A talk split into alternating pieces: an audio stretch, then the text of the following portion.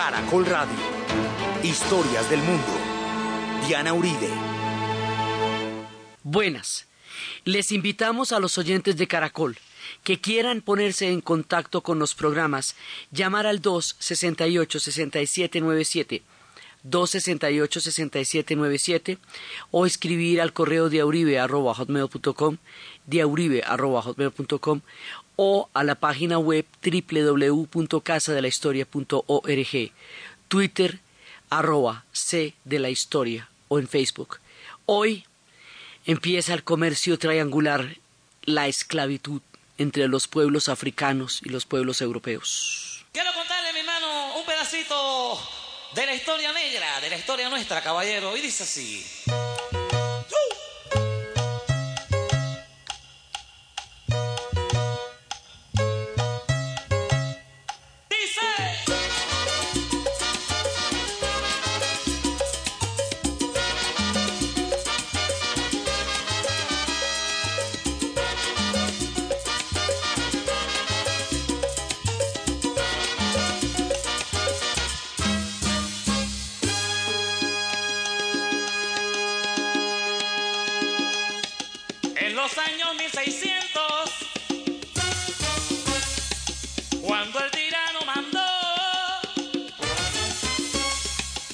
las calles de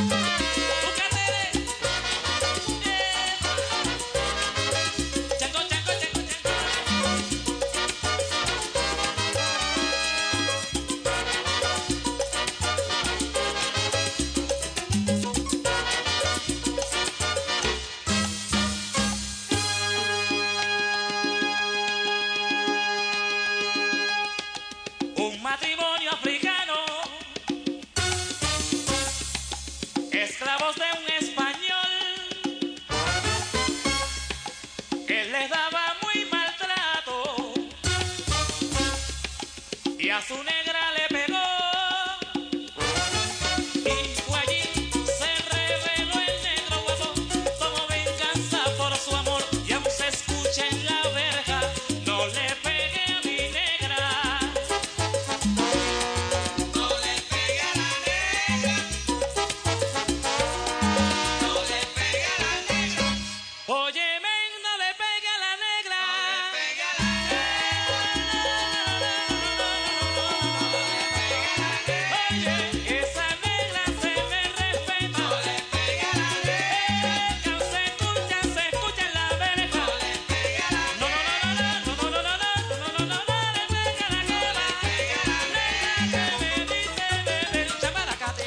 vez pasada estábamos viendo la fuerza de los mitos africanos, la fuerza de los relatos de creación y de narración y cómo eso articula y crea las sociedades africanas. Estábamos viendo sus símbolos, estábamos viendo la manera como eso va a generar una relación primigenia profunda entre todos los pueblos africanos y estábamos viendo el caso particular de los Yoruba y cómo los Yoruba, al ser esclavizados en el futuro, como vamos a empezar ahorita, van a llegar a Cuba y van a trasplantar exactamente la misma historia de Obatalá, y la Iolodumare, Yododuowe, y van a empezar a crear el mundo Ifa y el mundo Ile en Cuba.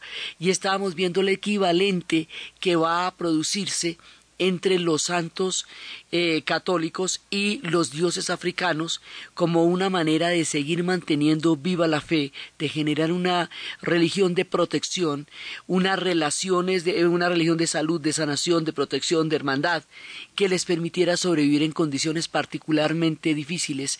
Estábamos viendo cómo este fenómeno se conoce con el nombre de santería en Cuba y también es eh, también se presenta en el Brasil, eh, es Macumba en el Brasil también se presenta en Haití, es en, en Haití la forma del vudú es con los loas, todas las diferentes historias, pero lo que estábamos viendo era la fuerza de la interacción de los mitos africanos y cómo al llegar a Cuba, en Cuba va a tener, digamos, una, un acervo cultural determinante para el pueblo cubano hoy día y estábamos viendo cómo cada uno de estos santos tenía un equivalente, un dios africano tenía un equivalente a un santo y estábamos viendo el santoral sagrado de los orishas. Y cómo los orishas, estábamos hablando de Leguá que abre los caminos, estábamos hablando Chun de, y su relación con el amor, estábamos hablando de Shango, estábamos hablando de las siete potencias, estábamos hablando de Yemayá, la señora de las aguas. Y estábamos viendo cómo eso se, se va a musicalizar eh, porque los cubanos todo lo musicalizan, y cómo eso va a ir a los sones, y cómo van a ir a la salsa, y no va a terminar bailando todas esas historias que vienen de la fuerza de los mitos yoruba. Y eso lo habíamos visto en Celine y Rautilio, lo habíamos visto en los orishas, lo habíamos visto en Celia Cruz, pero permea todo el movimiento del son y de la salsa. En su momento, Richie Ray y Bobby Cruz hablaban de Babalú. La historia del mundo en Caracol Radio.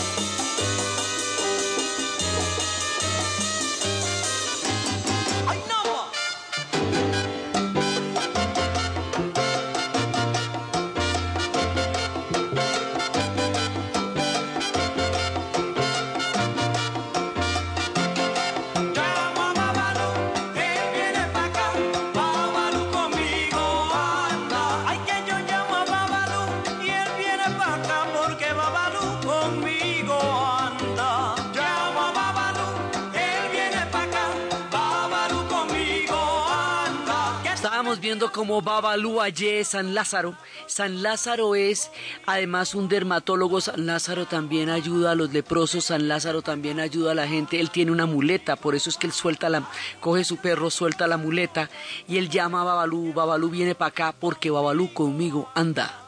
Esa es la protección. Llamo a Babalú y él viene para acá. Entonces estábamos viendo estas equivalencias de Santa Bárbara con Changó y estábamos viendo de Yemayá con la Virgen del Cobre, estábamos viendo todas estas equivalencias para mostrar cómo se va a la fuerza de los mitos africanos se va a proyectar allende los mares. Y eso era lo que estábamos relacionando en el programa pasado. Pero ¿cómo es que se va a dar eso? ¿Cómo es que van a llegar los Yoruba? Van a llegar a Cuba y van a llegar a Brasil. Van a llegar a través de uno de los crímenes históricos más grandes que ha existido en toda la humanidad, el comercio de esclavos, el de los europeos con los pueblos africanos. O sea, los europeos van a desarrollar un, un comercio de esclavos que va a cernir una tragedia gigantesca, gigantesca sobre el pueblo africano y va a romper su historia en muchos pedazos, porque hasta ahora ellos habían desarrollado los reinos que hemos hablado, estaban con los reinos de Aksum, de Mali, Songhai, con los reinos de Kanem-Borno, Hausa, todos esos reinos que iban desarrollándose tenían todos sus símbolos, la fuerza de sus mitos, el universo mágico, su mundo eh, ancestral sus grandes símbolos, los símbolos de los cetros, los símbolos de los tronos. Ellos tienen tronos, la silla, los tronos en el África Occidental representaban la, el espíritu y la energía del soberano y la pérdida de un asiento era una humillación y los tronos eran en oro y los tronos eran en plumas y los tronos significaban la dignidad. Eh, un taurete de oro, de oro podía contener el alma de la nación Ashanti y en ella residía la salud y el bienestar tenían toda una historia de simbología. Los africanos son, siguen siendo y han sido pueblos de grandes simbolismos. Todo entre ellos tiene un significado y, una, y un símbolo eh, eh, elaborado y fuerte y profundo. Entonces estaban todas estas sociedades desarrollando su propia historia como cualquier otro pueblo de la tierra. Y aquí se van a cruzar una serie de factores extraordinarios extraordinarios en el sentido en que no habían ocurrido nunca antes. Son completamente nuevos y se van a conjugar y el resultado va a ser la tragedia del África. Así, mejor dicho, les van a dañar el caminado de aquí para adelante. Pero también el resultado es nuestra propia formación, porque nosotros somos hijos de eso. Precisamente por eso es que va a llegar allá una historia africana fuerte, poderosa, que nos integra que nos representa y que está en todos nosotros. Entonces, resulta que esclavitud ha habido en muchas sociedades. La esclavitud estaba entre los griegos, entre los romanos. En los diálogos de Platón se hablaba de hacer que un esclavo recordara eh, una teoría matemática para demostrar que el alma era inmortal y que estuviere donde estuviere tenía un conocimiento previo del mundo de las ideas. Eso se habla en el Fedón se hablaba de la esclavitud de Cartago, de Nubia, se hablaba de la esclavitud, los árabes tuvieron un comercio de esclavos que introdujeron en África por Zanzíbar también, un antiguo comercio de esclavos, entre los pueblos africanos también había esclavos. También había, había esclavitud. Y esto, digamos, en la novela de Segú también se muestra la relación con los esclavos. Como hemos hablado antes, en digamos, ha habido en muchas sociedades, pero inclusive los blancos también tenían, los blancos europeos también tenían esclavos. Incluso ya en los eh, eh, se habla de los irlandeses cuando empezaron todas las rebeliones contra los ingleses mucho tiempo después les harían firmar que ellos por el bien de Irlanda no volverían nunca a su patria y se los llevaban eh, con cadenas a Australia, Nueva Gales del Sur, mucho tiempo después, y también marineros que sacaban de Bristol, de Manchester, de Liverpool y que metían en los, en los barcos y que nunca más podían retornar a casa. O sea, el tema de secuestrar a una persona, porque toda esclavitud es secuestro, nadie se va para allá voluntariamente quitarle la libertad, arrancarlo de su familia, de su cultura y de su tierra, es algo que se había practicado en muchas sociedades y se hacía generalmente eh, alrededor de las guerras. Cuando un pueblo era derrotado por otro, ese se era esclavizado por el pueblo que lo derrotaba. Este tipo de esclavitud no es eterna ni está ligada a una raza. Este tipo de esclavitud, usted se puede, puede comprar su esclavitud, había esclavos, su libertad, había esclavos domésticos que llegaban a tener relaciones, digamos, muy cercanas con las familias en las cuales, las cuales habían sido esclavizados, y eventualmente podría llegar a integrar parte de esas sociedades, podían llegar a casarse generalmente entre ellos, pero también podría en un momento dado revertirse una situación, y era, era una cosa, digamos, en la cual no e, era una circunstancia, sí había un comercio, pero eso estaba ligado a la guerra y estaba ligado a las deudas y se podía pagar con dinero, pero lo que, a lo que no estaba ligado era a la raza. A eso no estaba ligado. Inclusive a las rebeliones también, como en el caso de los irlandeses. Pero lo que va a pasar aquí es una cosa completamente diferente y la, van a haber muchos factores que diferencian esta esclavitud del tipo de esclavitud que ha existido en otras sociedades, que existía entre los romanos, eh, que existía entre los griegos, que existía entre los persas, eh, que existía en los otros imperios. La diferencia es, son varios factores. Es el capitalismo, son las armas de fuego y el descubrimiento de un nuevo mundo ilimitado que haría que todo lo que, eh, que, que sea infinito e insaciable este comercio de esclavos. Pero esto, ¿cómo es que va a ocurrir? En, hacia comienzos del año de 1400, del siglo pues de 1400, un personaje en Portugal llamado Enrique el Navegante decide que su país, porque Portugal se desarrolla muy rápido, Portugal es un país, digamos, va a ser una nación muy, muy de avanzada, o sea, es como de los primeros que va a entrar casi que a la modernidad. Portugal es, va a llegar a ser muy fuerte. La razón por la cual, entre otras cosas, los portugueses son tan nostálgicos es porque fueron un imperio gigantesco y, y, pues hoy quedan en la esquina del continente. Entonces ellos son una franjita chiquitica de tierra en la península ibérica y el resto de la península ibérica es española y ellos están allá montados sobre una lengua que es el portugués, que es absolutamente eh, fundamental para ellos porque es lo que los separa del resto del mundo ibérico. Antes de que España se forme como Estado Nacional, antes de los reyes católicos, ya Portugal lo era. Y los estados nacionales tienen mucho que ver también con, la, con el comercio de esclavos porque se va a hacer en nombre de las coronas, se va a hacer precisamente en nombre de los estados nacionales. Enrique el Navegante es un visionario y decide que su país tiene enfrente un gran océano y que lo va a recorrer y que van a montar una escuela de navegación que ellos van a llamar el Sagres y en esa escuela van a preparar a la gente para navegar y van a aprender a estudiar el mar y van a desarrollar, se está desarrollando la ciencia en ese momento y ellos van a, a montar toda una película de navegación y la monta y lo hace. Él nunca navegó, pero él hizo posible que Portugal se convirtiera en una potencia de navegación que le terminaría dando la vuelta al mundo. Empiezan primero bordeando el África, primero la costa del África, porque es que, es lo que les queda abajo, usted se sitúa en Portugal y ahí abajo le queda el África y le quedan las Azores y es, lo primero que va a ver.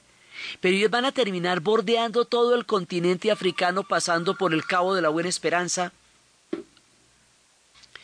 pasando por eh, ellos van a llegar hasta la India, o sea, Vasco da Gama, esto la empresa de navegación de los portugueses va a ser una empresa colosal, Después de ellos es que van a empezar los, eh, los españoles y después ya después empezarán eh, y, los genoveses, los italianos, ya todo esto, pero con las rutas del Atlántico, ya después cuando los, ya cuando todos los descubrimientos estén en su apogeo, con las rutas del Atlántico, ya eh, los, todos los mares interiores que fueron tan importantes la Liga Hanseática, en los mares del norte, en el Báltico, en el Mediterráneo se va a convertir en un mar interior, un mare nostrum, un mar interior, pues antes definía toda la historia de Europa. Ahora en las rutas transsaharianas van a ser también rutas interiores porque los ejes del mundo van a cambiar con las exploraciones de navegación. Y así la ruta de la seda llega a su fin que duró miles de años y determinó los contactos entre Oriente y Occidente, porque ya las rutas no van a ser terrestres o de pequeñas distancias, sino van a ser las rutas interoceánicas. Entonces, con las rutas interoceánicas empiezan a bordear todo el África y empiezan unas relaciones comerciales. En un principio, las relaciones de comercio son por el oro, por el marfil, y son por la sal, y son por todas las riquezas y las maderas finas que tienen en África pero va a haber un punto de quiebre. Hay a la altura en el África Occidental, a la altura del, entre el río, entre el Alto Volta y el río Níger, lo que se llamaba en esa época Alto Volta, hoy Burkina Faso, hay una, hay una zona que es donde queda, donde, donde va, va a empezar todo esto. En lo que hoy son los países de Ghana, Togo, Benín y Nigeria, había un reino, un reino particular, un reino pequeñito, que se llamaba el reino de Dahomey. El reino de Dahomey, que, te- que corresponde también a Benín también, en el reino de Dahomey, ellos estaban eh, siendo eh, explotados y estaban siendo sometidos por los Oyo. El reino de Dahomey tiene, eh, es un reino que llega a centralizarse alrededor de los caballos y van a tener, digamos, una relación de sometimiento y van a generar un ejército muy, un ejército muy fuerte eh, alrededor de la, de, para protegerse de los Oyo, que tenían una superioridad numérica enorme y que los tenían sometidos. Entonces, ellos se van a encontrar con los portugueses y los portugueses les van a dar armas de fuego. La diferencia aquí son las armas de fuego.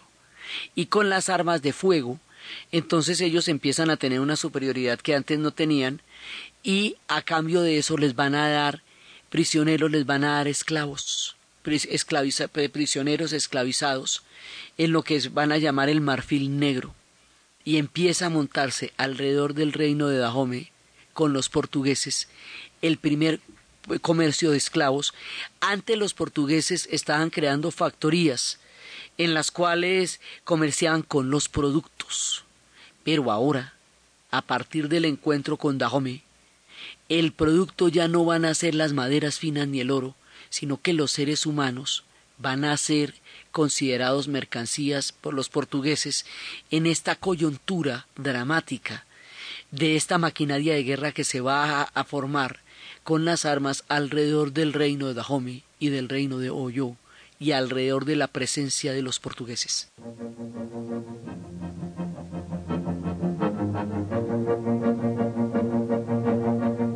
La historia del mundo en Caracol Radio.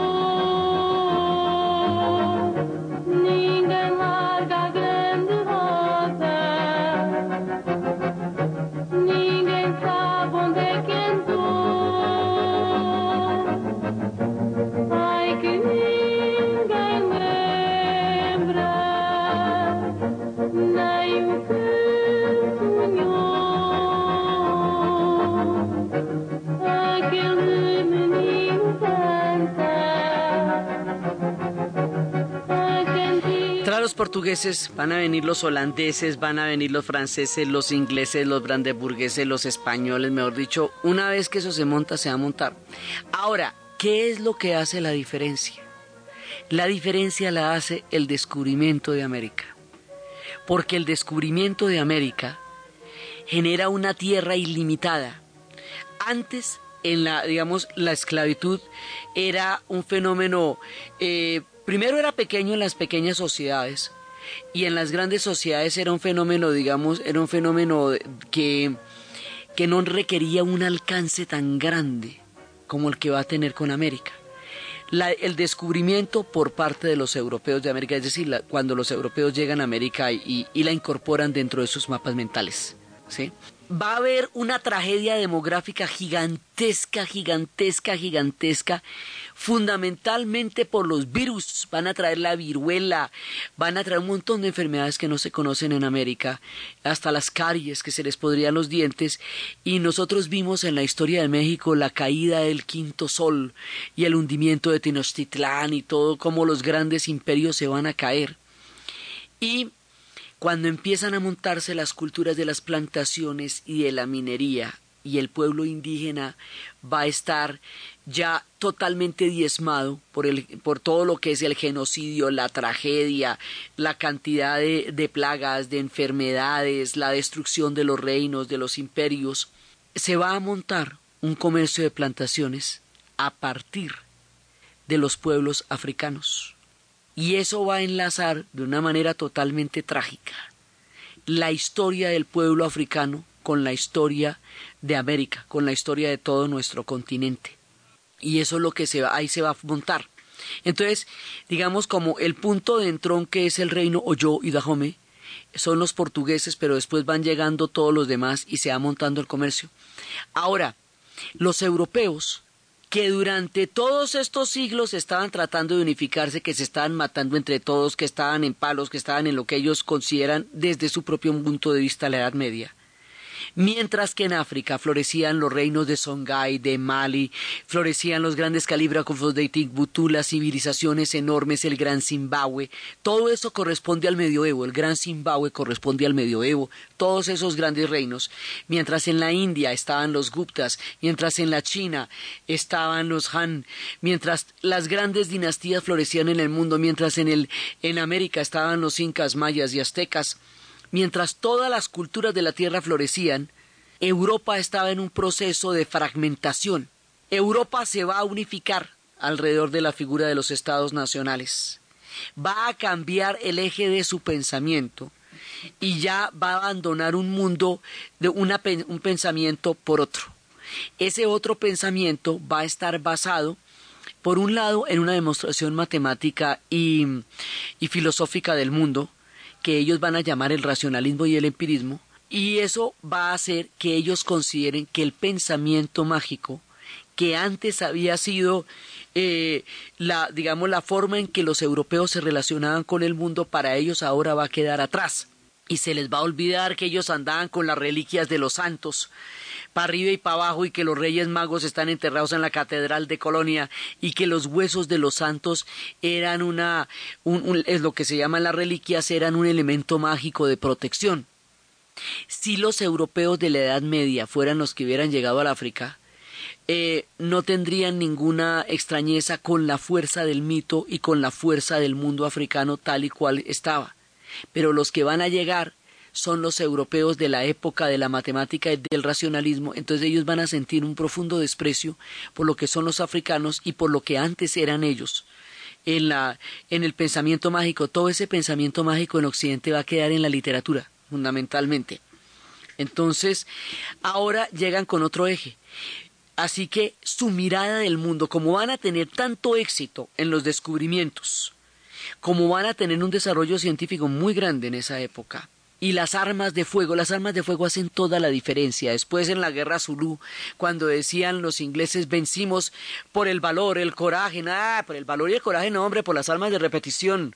Y por las armas de repetición fue que destruyeron todo el mundo de la pradera indígena en, en los Estados Unidos. estas armas de repetición no se comparan con ninguna de las armas que tuvieran las sociedades anteriores. Eso va a ser una diferencia muy grande. Entonces, están todos estos factores pero además está el capitalismo. Y el capitalismo le pone precio a todo, genera comercios muy grandes, a gran escala, en donde la, la ganancia es el objetivo último de todo. O sea, el capitalismo cuando se genera no se detiene ante absolutamente nada, no tiene ningún tipo de parámetros, todavía no los tiene, digamos, para desarrollar una ganancia gigantesca. Y esto nos va a llevar a mundos de escala industrial grandísimos que antes no existían.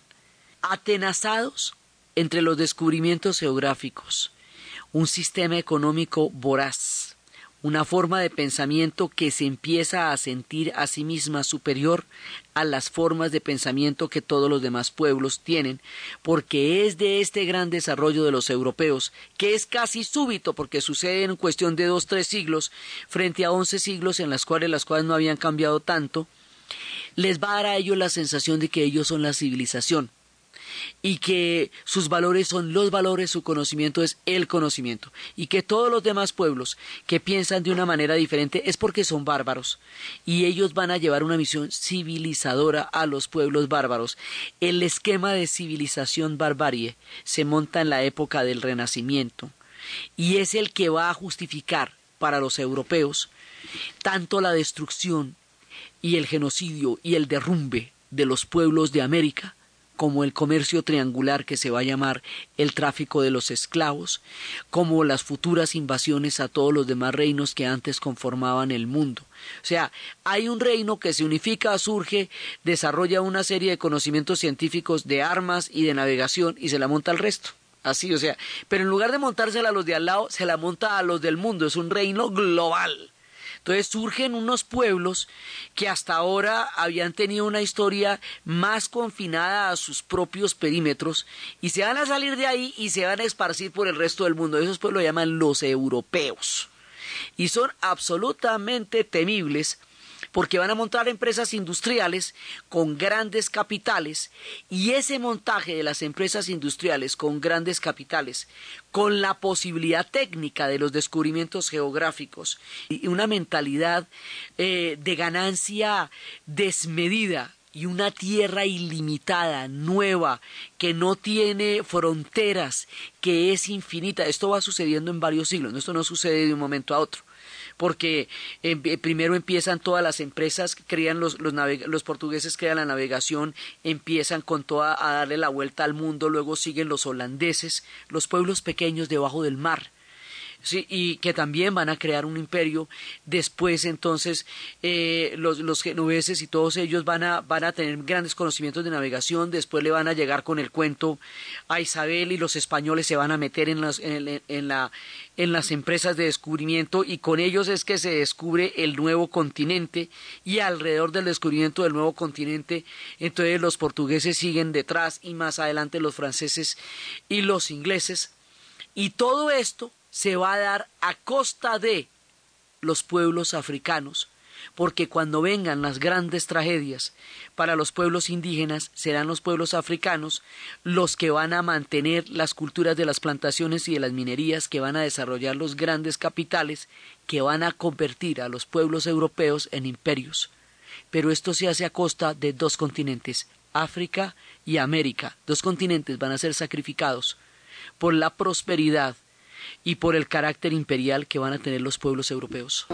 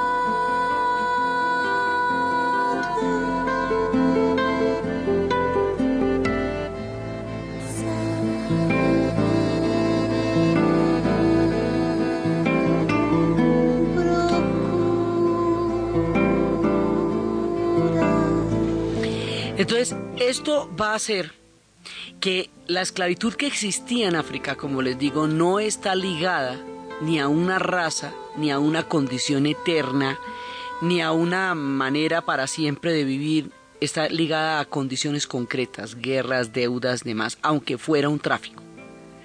Y por eso, pues la coyuntura es el reino de Dahomey y el reino de Oyo.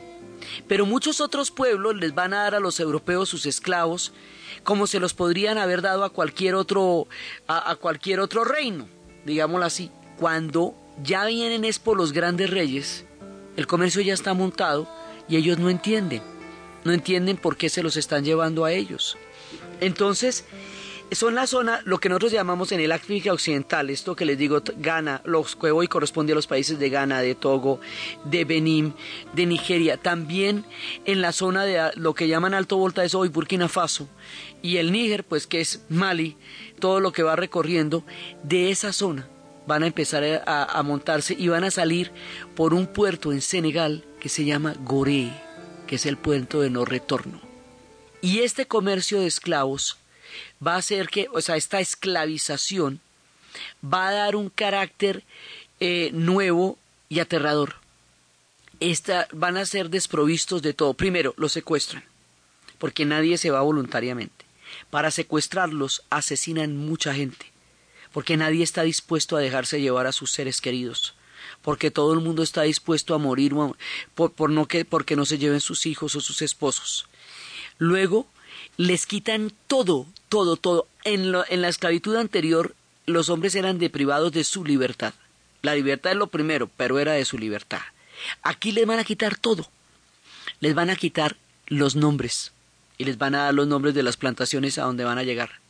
Les van a quitar los dioses y no les van a permitir, porque como detrás de esto hay proyectos evangélicos y proyectos de cristianización y proyectos religiosos, Europa también está en todo el borbotón de las guerras religiosas y la unificación de España se da alrededor de los reyes católicos, Portugal es un país católico, entonces la imposición de la religión católica o la religión protestante sobre las religiones de los pueblos africanos quiere decir que no van a tener derecho a expresar su propia fe, no van a tener derecho a sus nombres, no van a tener derecho a sus costumbres, no van a poder llevar sus instrumentos musicales, van a ser llevados en unos barcos en donde al industrializarse la esclavitud y juntarse con los con el desarrollo de la navegación se van a formar estos ataúdes flotantes que eran los barcos negreros. Y en los barcos negreros iban miles de personas en condiciones tan absolutamente terribles que había unos costos calculados, o sea, es que esto montado en el sistema financiero es que es tan monstruoso, porque había un costo de lo que llamaban la carga que se perdía durante la travesía. Eso quiere decir mucha gente moría por el maltrato y las condiciones y no llegaban vivos al otro lado. Pero en términos comerciales quiere decir una, un porcentaje del negocio de la carga que se pierde, se les empieza a llamar carga se les quita el carácter humano, la dignidad, la, o sea, como hemos visto de altivos que son estos reinos africanos, como hemos visto su concepto del honor, su fuerza de existencia. Nadie les ve eso, los europeos solamente ven el potencial económico que el trabajo de ellos va a generar en las minas y en las plantaciones. Y ese es el único valor que les van a dar. Ahí se invisibiliza la historia del África. Ahí se desconoce el bagaje de civilizaciones que habíamos visto en Timbuktu con sus universidades y sus calígrafos y que habíamos visto en los grandes reinos porque no les interesa quiénes son porque cuando llegan por ellos no van a ver sus civilizaciones sino su capacidad de generarles riqueza porque los van a convertir en mercancía para convertirlos en mercancía, dejan de verlos como seres humanos. Para dejar de verlos como seres humanos desconocen su historia.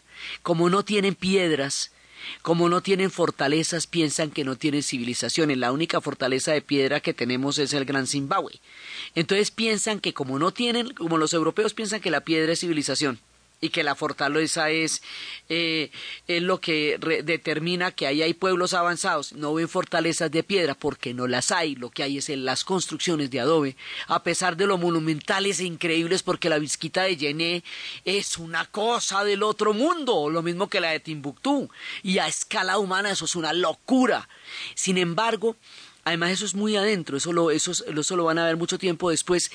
La, la, pura construcción de adobe para ellos no es considerado civilización. Los códigos con que vienen son códigos totalmente distintos y en sus códigos los africanos no van a clasificar en su recién inventada civilización europea como no clasificaron los incas, ni los mayas, ni los aztecas, que eran de lejos pueblos bastante más evolucionados que los españoles que llegaron en esa época ahí se invisibiliza la historia del África y empieza la tragedia y llegan como mercancía a un mundo que está generando capitales de gran calado a partir del comercio del azúcar, a partir de las plantaciones y a partir de la minería. Y esto va armando lo que los africanos llaman el comercio triangular. Lo único, lo único que se pueden llevar los africanos en una tragedia como esta. Lo único que no les puede quitar nadie es la música. Es lo único que no les pueden quitar. No les pueden quitar el alma. El alma viaja con ellos. El alma está codificada musicalmente. Y se van a encontrar en las plantaciones pueblos de diferentes, de muy diferentes eh, etnias. Y tienen que ponerse de acuerdo para cantar. Porque si no cantan no pueden trabajar y no pueden vivir como tienen diferentes lenguas, pues hemos visto, hay más de 1500, empiezan a establecer sonidos, hums, para poder eh, encontrar una armonía rítmica y luego empiezan a construir eh, cantos comunes que en cada pueblo va a ser diferente. La música es la manera como ellos resuelven la tragedia de la esclavitud. Y así como los Yoruba lo van a hacer a través del son y del guaguancó, los Bambara de Mali lo van a hacer a través del blues.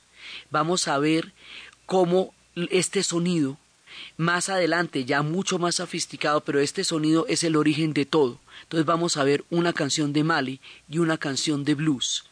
Y vemos cómo el sonido se traspasa hacia la otra sociedad a donde ellos van a vivir en condiciones de esclavitud. La historia del mundo en Caracol Radio.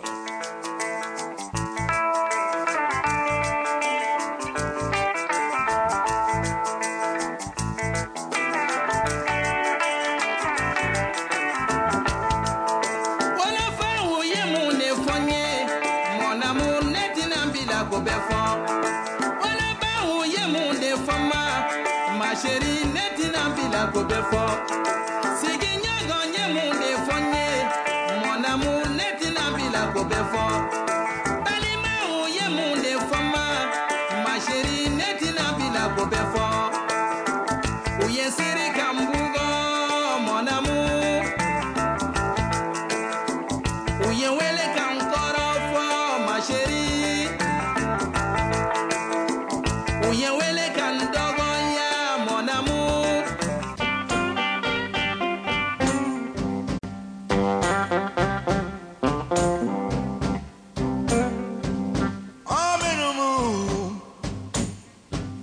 to move along.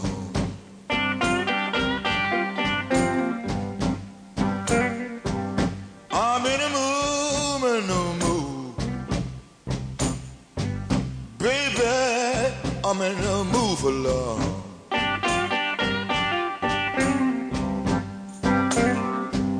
I said, Esto digamos cuando el sonido se hace mucho más elaborado, pero mire, usted se pone en la siguiente situación. En Mali se toca la cora, se toca el guní, se tocan una gran los balafones, una gran cantidad de instrumentos de cuerda y de, instrumentos de percusión. Esos instrumentos no se los pueden llevar. Entonces, cuando llegan a los Estados Unidos, van a tener que buscarle una equivalencia a esos instrumentos. Así, coras van a ser reemplazadas por guitarras, curi, eh, van a ser reemplazados por mandolinas. Eh, los tambores sí los pueden construir allá y van a establecer equivalencias de sonido, lo mismo que se va a hacer casi que un sincretismo en la religión se hace en la música, para poder continuar con la musicalidad, porque sin la música no hay existencia, todo lo, lo sagrado, lo divino, lo humano, lo tierno, lo maravilloso, está musicalizado en el mundo africano, lo hemos contado desde el comienzo, porque la música aquí es una protagonista tan importante como la historia misma. Las voces y las canciones son fundamentales para entender la esencia de este pueblo que va a ser sometido a una circunstancia histórica tan dura.